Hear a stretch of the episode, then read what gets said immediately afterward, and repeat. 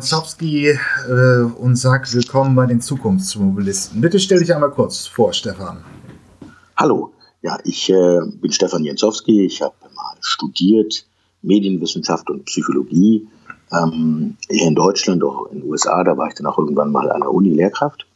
Ähm, war dann lange bei der Siemens AG in verschiedensten Projekten oft mit dem Thema Innovation beschäftigt.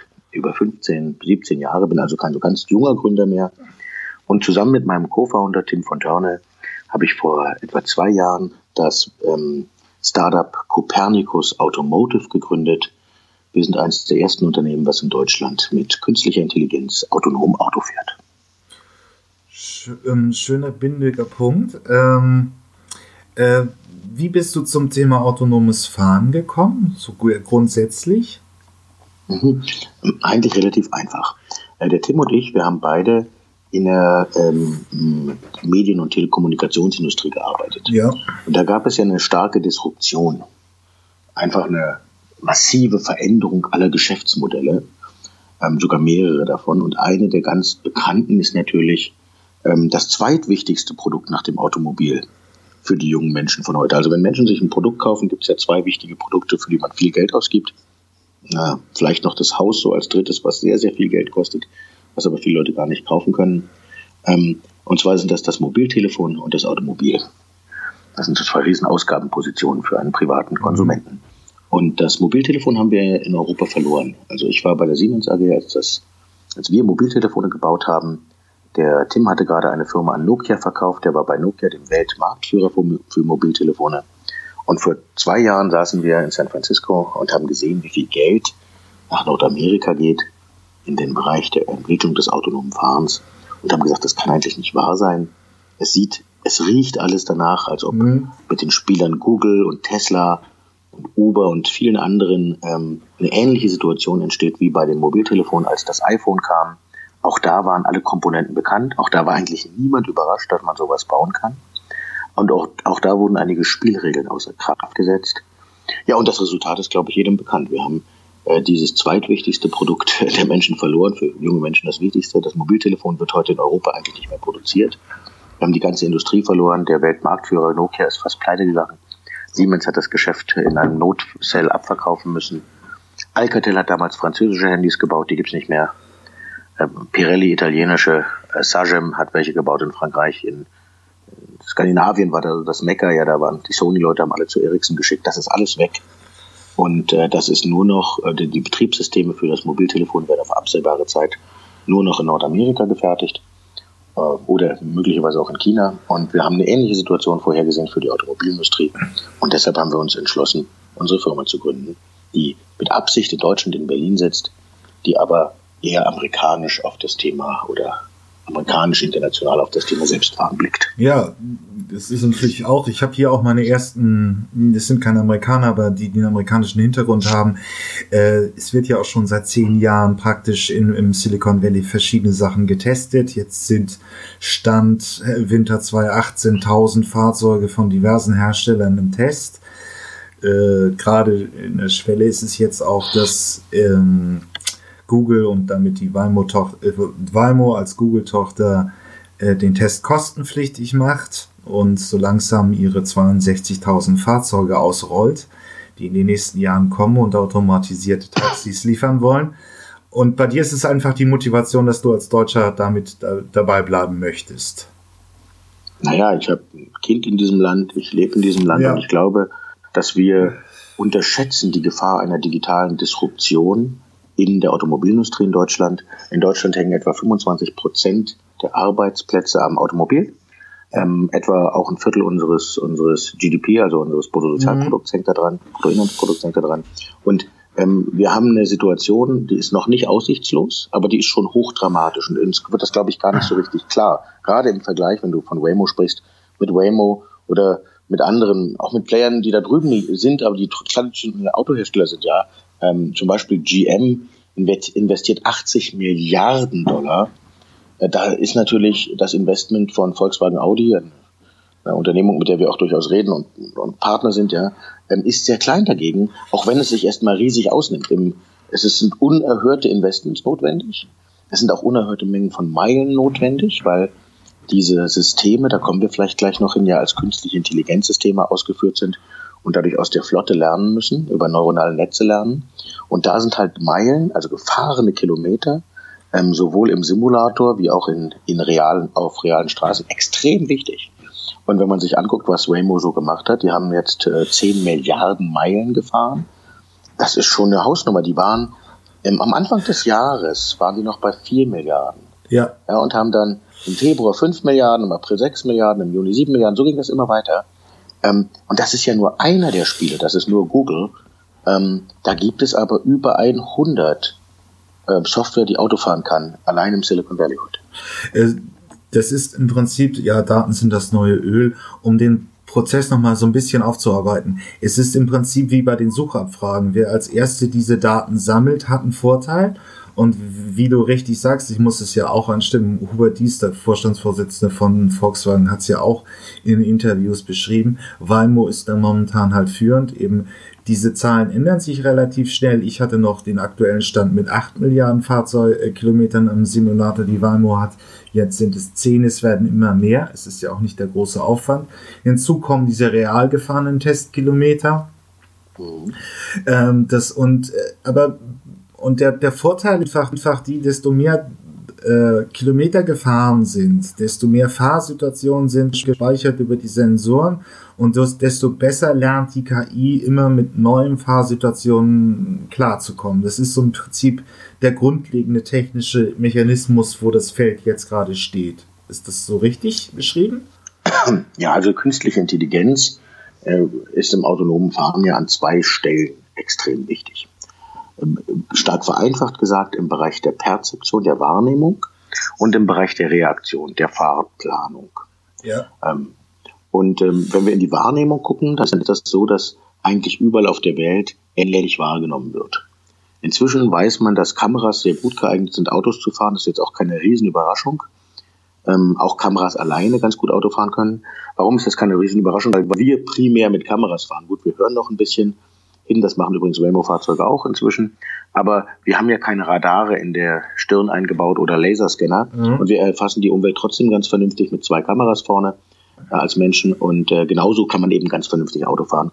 Diese Perzeptionsmodelle, da setzen eigentlich alle auf der Welt auf künstliche Intelligenz. Dabei erfasst man zum Beispiel einen Fußgänger und weiß, irgendwann weiß so ein neuronales Netzwerk, das programmiert sich ja fast selbst ne, durch sehr viele Inzidenzen, also sehr viele sehr viele Fußgänger, die es dann eben sieht, weiß dann eben, wie so ein Fußgänger aussieht ähm, oder wie ein Radfahrer aussieht, äh, aus allen Perspektiven, aus allen Seiten und erkennt sicher einen Fußgänger oder Radfahrer. Ähm, das ist die Wahrnehmungsseite. Ganz anders sieht es bei der Reaktionsseite aus.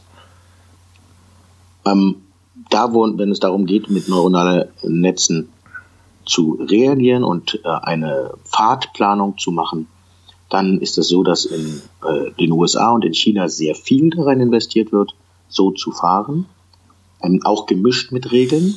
In Europa dominiert hier klar das regelbasierte Fahren.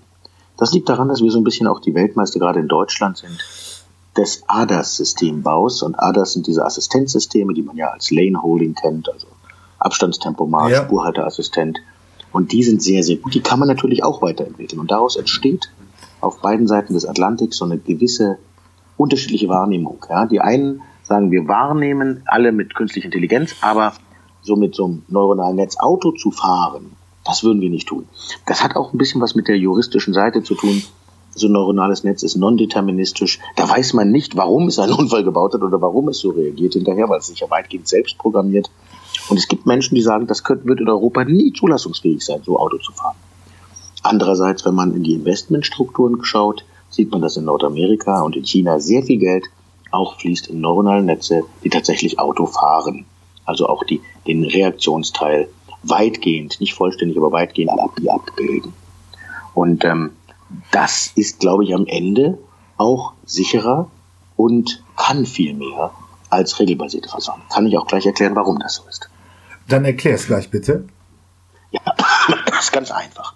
Also stell dir vor, dein Auto fährt ähm, an einer Straße entlang und da steht ein kleines Mädchen und es guckt nicht auf dein Fahrzeug, die ist vielleicht fünf Jahre alt, ja. Ball in der Hand und ähm, steht genau an der Bordsteinkante. Du als versierter Autofahrer, wie verhältst du dich jetzt? Wahrscheinlich wirst du langsamer, Wahrscheinlich hast du äh, fest, festen Bogen drumherum, fest, möglicherweise sogar regelwidrig über eine durchgezogene Linie auf der Fahrbahn auf die linke Fahrspur rüber, um dem Mädchen mehr Platz zu geben, sollte sie auf die Fahrbahn treten. Das heißt, der Mensch reagiert hier adaptiv und je nachdem, wie viel das Mädchen jetzt ihren Kopf dreht, ziehst du diesen Bogen weiter, bremst möglicherweise schon ähm, oder leitest sogar eine Vollbremsung ein regelbasiertes System tut sich in so einer Situation naturgemäß schwer. Weil eigentlich steht das Mädchen auf dem Bürgersteig. Ja. Das heißt, die ist gar nicht auf der Fahrbahn. Das heißt, ein regelbasiertes System kann jetzt gar nicht so leicht eingreifen. Also ein, so ein klassisches ADAS-System kann überhaupt nicht eingreifen. Es hat eine Eingriffsschwelle und äh, da ist ja nun kein Objekt auf der Fahrbahn. Es droht formal sozusagen gesehen gar keine Gefahr. Ähm, wenn das Mädchen jetzt so ein bisschen hüpft da am Straßenrand und hin und her schwankt und nicht auf unser Auto guckt, dann kann ein regelbasiertes System eine Bremsung einleiten, müsste sich dann wahrscheinlich aber zu einer Vollbremsung entschließen. Und auf die Idee zu kommen, da so, ein, so, ein, so eine sowas machen, zu machen, was Menschen ganz typischerweise machen, nämlich ein paar andere Regeln zu brechen, auf die, über die durchgezogene Linie auf die linke Seite rüber zu fahren und so mit 30 km/h daran vorbeizufahren, was so typisch ist für menschliches Verhalten. Ja. Das eben kann genau ein regelbasiertes System nicht sehr gut abbilden. Ähm, hier geht noch ein anderes Beispiel. Du kommst auf eine gelbe Ampel zu, die ist gerade gelb geworden, die wird gleich rot, ja. Und äh, ein regelbasiertes System muss hier bremsen, weil die Welt der Regeln genau das vorsieht. Ein System, was menschliches Verhalten imitiert, macht genau das, was du machst oder was viele Menschen machen, wenn sie eine gelbe Ampel sehen. Sie treten aufs Gaspedal. Das ist natürlich eigentlich falsch, ja. Das steht nirgends in der Straßenverkehrsordnung. Und so gibt es sehr, sehr viele Beispiele dafür, dass erstens regelbasierte Systeme oft sowas wie eine Eingriffsschwelle haben müssen, also wissen, ab wann sie einsetzen. Die sind ja immer noch Assistenzsysteme primär. Und zweitens, ähm, dass sie eben nicht adaptiv auf die Situation äh, reagieren können, wie bei den Mädchen, sondern eigentlich sich entscheiden müssen, bestimmte Maßnahmen einzuleiten oder eben nicht einzuleiten in ihrer, im Kern ihrer Programmierung. Jetzt gibt es noch einen, einen weiteren Punkt, nämlich dass neuronale Netze eben voneinander lernen. Die lernen aus den gefahrenen Kilometern, da waren wir ja schon. Und das, deswegen sind, äh, ist es Waymo so wichtig zu sagen, Mensch, wir haben jetzt echte 10 Millionen Meilen auf Straßen auch, ja. Mhm. Also richtig gefahren und nicht nur im Simulator weil da eben Dinge passieren, da gibt es schöne Talks drüber, ja, wo Enten auf der Straße sind und eine Frau im Elektrorollstuhl jagt Enten. Das hat man nicht häufig, aber man muss es in der echten Welt erleben. Das ist auch im Simulator vorsehen. Ja. Und da gibt es auch kaum eine Regel für. Trotzdem muss so ein System einfach aus Inzidenzen lernen. Und da sind so Unternehmen wie Tesla, die jetzt gar nicht originär sagen, sie sind heute autonome Unternehmen, sind aber sehr weit vorne. Warum? Weil die so viele Fahrzeuge mit der von ihnen Autopilot genannten Funktion gebaut haben die ganzen Daten tatsächlich sammeln können, aus der Flotte lernen können und immer mehr Möglichkeiten haben, auch seltene Fälle einzuschätzen. Und das neuronale Netz, was da trainiert wird, über all diese Kilometer, wird halt immer besser. Also ihr ver vertritt praktisch den amerikanischen Ansatz und wollt über neuronale Systeme und dann eben übers Datenmessen immer erfolgreich, äh, ein erfolgreiches Fahrsystem aufbauen. Nein, wir bauen gar kein eigenes Fahrsystem. Ja. So, sondern ähm, wir ermöglichen es, Menschen, die selbst Fahrsoftware bauen, in Kalifornien, aber auch in China, äh, europäische Autos zu fahren. Wir haben unter anderem in unseren, bei unseren Testwagen einen VW Golf, einen Audi Q7, ähm, und die fahren wir heute mit Software, die wir auf das Auto raufgegeben haben. Denn wir glauben, dass die Software auch von Land zu Land unterschiedlich sein wird, die da programmiert werden muss. Das heißt also, wenn ich mein Auto nach Russland verkaufe, wird es eine russische Software brauchen. Wenn ich ein Auto nach China exportiere oder nach Japan im Linksverkehr in Tokio einparken will, dann wird wahrscheinlich eine Firma in Japan viel besser das programmiert haben können als eine Firma in München, Stuttgart, äh, Wolfsburg, Ingolstadt. Okay. Und deshalb haben wir diese Fahrzeuge geöffnet das heißt, man kann uns so ein bisschen wahrnehmen wie ein App Store auf dem Auto. Und der ermöglicht es, verschiedene Fahrprogramme auf das Auto zu laden. Okay, und das ist im Prinzip euer Produkt. Das ist von. Das tun wir heute, ja. ja. Äh, gibt natürlich noch eine Besonderheit, da komme ich auch vielleicht gleich nochmal zu, was wir auch machen. Denn das ist ja noch nicht so im öffentlichen Straßenverkehr zulassungsfähig, so zu fahren. Aber ja. in der Tat, heute gibt es also deutsche Autos, auf denen fährt amerikanische Software. Wir könnten zum Beispiel einen Golf bauen, auf dem fährt die Tesla-Software. Ähm, ungewöhnliche Geschichte, aber funktioniert ganz gut. Und das geht, weil es eigentlich auf der Welt nur drei Hardware-Plattformen gibt, die wirklich autonom fahren können. Also drei Computersysteme. Die das erste, ja. ja, genau. Das, das erste Computersystem ist von Intel. Ähm, das ist eins mit einer ganz guten Followerschaft. Da ist auch BMW der Partner von äh, und äh, Mobileye. Das zweite äh, ist das Waymo-System, was ja gut bekannt ist. Du hast schon die 62.000 Minivans, ähm, die Chrysler Pacificas erwähnt. Die haben übrigens auch nochmal, glaube ich, 20.000 weitere Fahrzeuge von Jaguar bestellt. Ja. Also sehr, sehr viele Autos. Das ist, entspricht ja einem Viertel der Taxis in den Vereinigten Staaten, ja. die du jetzt auf die Straße In, in Gesamtdeutschland gibt es nur 100.000 Taxis. Also, ja, genau. Also der, die, die machen da wirklich eine, ein, schon ein Massensystem auf. Ja. ja. Und da kann man nur den Hut vorziehen. Uber hat 24.000 Volvos gekauft. Aber wie dem auch sei, also das Waymo-System ist ein ganz eigenes System, eigene Hardware, auch eine eigene Laserscanner ja. und, das, und eigene ähm, Sensorik. Und das dritte System ist wahrscheinlich das meistverbreitetste der Welt, das ist äh, Nvidia. Nvidia rechnet auf Grafikkarten, die kommen ja aus dem Gaming. Wir sind ganz früh Nvidia-Partner geworden. Da gibt es auch ein tolles Programm, das ist das Nvidia Inception Program, in dem man teilnehmen kann als Startup. Da wird man hervorragend unterstützt. Und ähm, dort haben wir sozusagen die Möglichkeit, auf ganz viele Software zuzugreifen, die eben für Nvidia-Prozessoren geschrieben wurde. Und diese Nvidia-Prozessoren, also von denen gibt es ganz, ganz äh, viele heute schon, die fahren. Zum Beispiel ist eine in jedem Tesla drin. Andere Automotive-Partner sind Volkswagen, Audi, Daimler, äh, Toyota, Hyundai, Kia. Die haben alle sich für das Nvidia-System entschieden und auf dem operieren wir. Das heißt, auf diesen Grafikkarten legen wir dann verschiedene Software rüber und man kann die Software auch austauschen sogar. Man kann zur Rennstrecke fahren mit unserem System und dort eine Rennsoftware auf seinen Porsche spielen oder Golf. Das heißt, äh, würde es, äh, jetzt stelle ich mal eine steile Zukunftsthese auf. Diese drei Plattformen, Hardware-Plattformen, vielleicht kommt noch ein vierter oder fünfter, werden im mhm. Prinzip die Autobauer der Zukunft und darum schart sich eine fast unübersehbare Vielzahl von Softwarelieferanten, die diese und jene Anwendung besser können. Naja, ähm, also ich glaube, dass man tatsächlich äh, erstmal sagen muss, wahrscheinlich werden die Prozessoren, auf denen das gerechnet wird, ja. das autonome Fahren, an Bord der Autos sein müssen. Ich weiß, dass die Vodafones und Telekoms dieser Welt immer gern sagen, nee, nee, das können wir alles übers Netz machen und 5G ist voll wichtig für autonomes Fahren. Ja, wenn's ja mal das glaube ich. Das glaube ich nicht. Ich glaube auch nicht, dass wir es brauchen.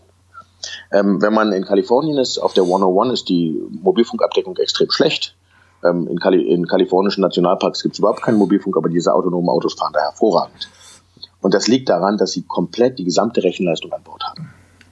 Das heißt also, in the Cloud verrechnen wird erstmal nicht passieren. Okay. Das wiederum führt dazu, dass man ein solches System im Fahrzeug installieren muss. Und da gibt es eben nur drei installationsfähige Systeme. Das muss ja auch mit 12 Volt zurechtkommen, mit den Bedingungen des Autos. Das ist eben Waymo, die Eigenentwicklung. Ja. Das ist Intel und das ist Nvidia. Und Nvidia hat weit über 100 Softwarepartner bereits, die verschiedene Software geschrieben haben in verschiedenen Ländern der Welt. Das heißt, Nvidia hat hier bei weitem das größte Ökosystem aufbauen können. Und ähm, unsere Aufgabe ist es jetzt tatsächlich zu sein, das, was der App Store ist, also die Möglichkeit, auf einem Fahrzeug eine Software zu laden, auszuwechseln, wenn ich das Fahrzeug in ein anderes Land liefere, eine andere zu installieren. Ähm, wenn ich die, ja. Wenn ich eine Sonderanwendung habe, wie auf der Rennstrecke fahren oder ich möchte hocheffizient äh, Lieferausfahrten in der Großstadt machen und so weiter. Genau, außerdem kann das System lernen. Es wird immer besser. Ja. Wir haben mal gesagt, das ist eigentlich das autonomste Auto, was man haben kann, ist eins, was eben keine eigene Software hat, sondern nur die Hardware drauf und Over-the-Air-Updates dann zulässt. Das ist natürlich alles Wahnsinn. Ne? Also die Autoindustrie, wenn die, viele Leute in der Autoindustrie, wenn die Software-Update hören, denken die an Dieselskandal. Dann denken die, oh, da müssen wir in die Werkstatt fahren und drei Tage warten und dann ja. so ein Stöpsel angehen. Das geht natürlich nicht. Schau doch mal auf dein Mobiltelefon.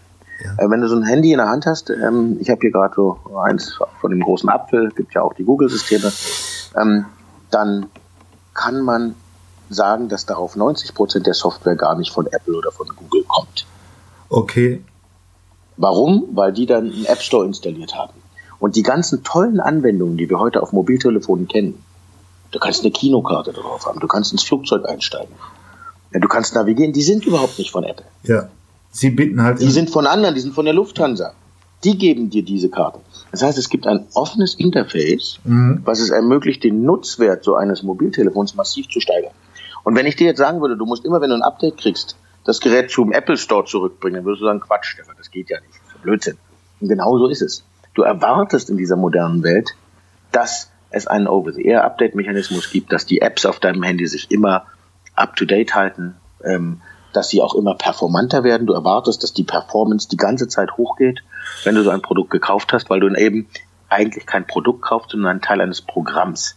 Und das Programm heißt, du bekommst immer die neueste Software und du kannst damit immer mehr machen. Also, das ist so ein modernes Schweizer Taschenmesser. Was viele Leute eben beschreiben, die Plattformökonomie zeigt, zieht praktisch in den Automobilbau ein.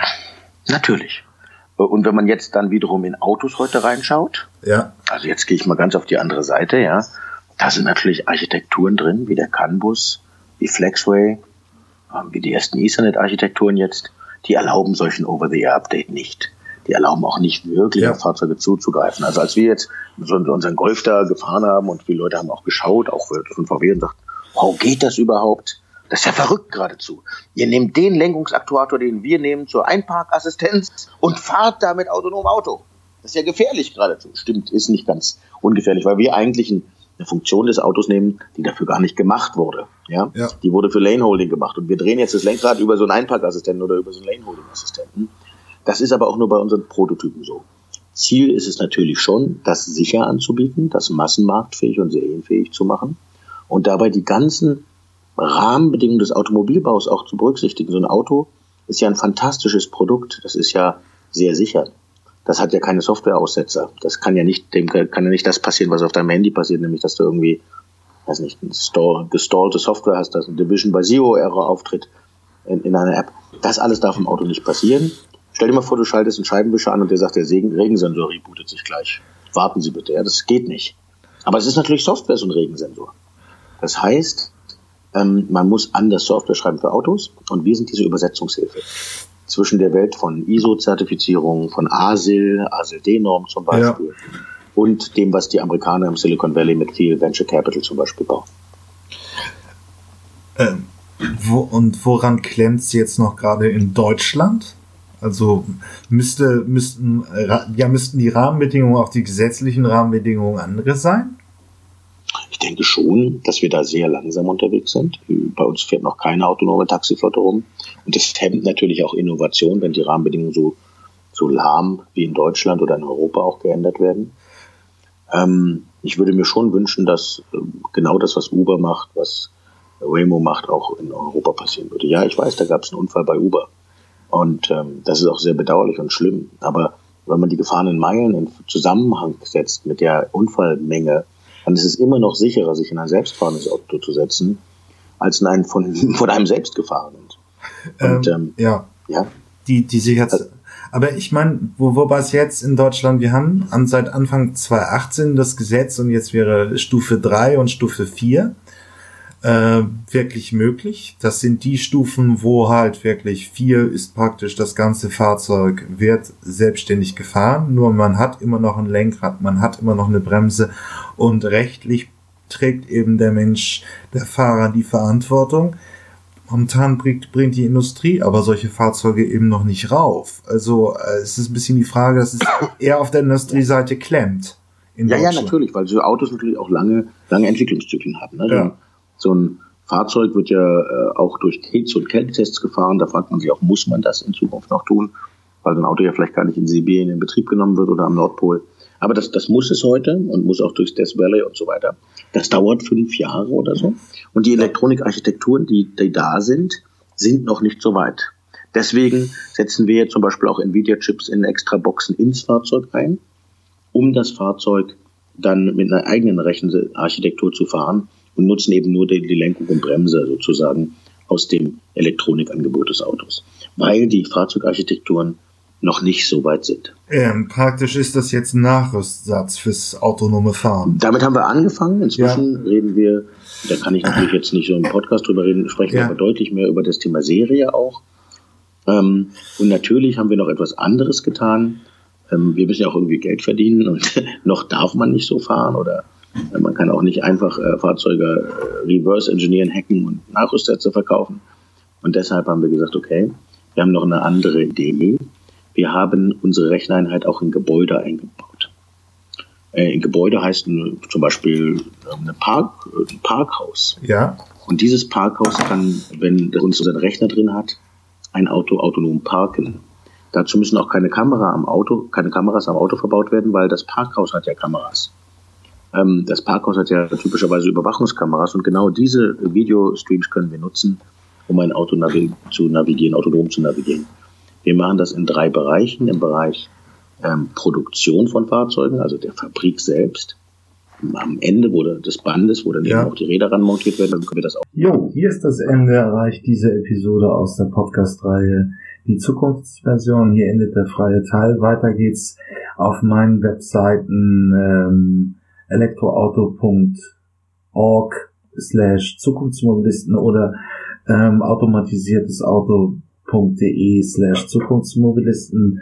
Da kann man sich die vollständigen Interviews äh, gegen eine kleine Gebühr anhören. Ich habe auch eine Staffelung drin, also Menschen im AG 1 und 2 Bezug zahlen weniger als auch Studenten und Doktoranden. Schüler sind auch günstiger. Ja, ich freue mich aufs nächste Mal, wenn es wieder hier bei den Zukunftsmobilisten ein neues Interview gibt. Bis dann, tschüss.